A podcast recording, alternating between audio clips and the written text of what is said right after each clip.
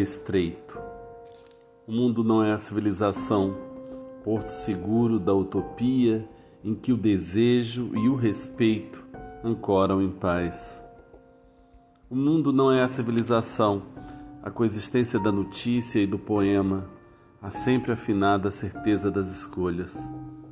Cães e futuro, não há quem os ladre, a natureza é morta para os sós.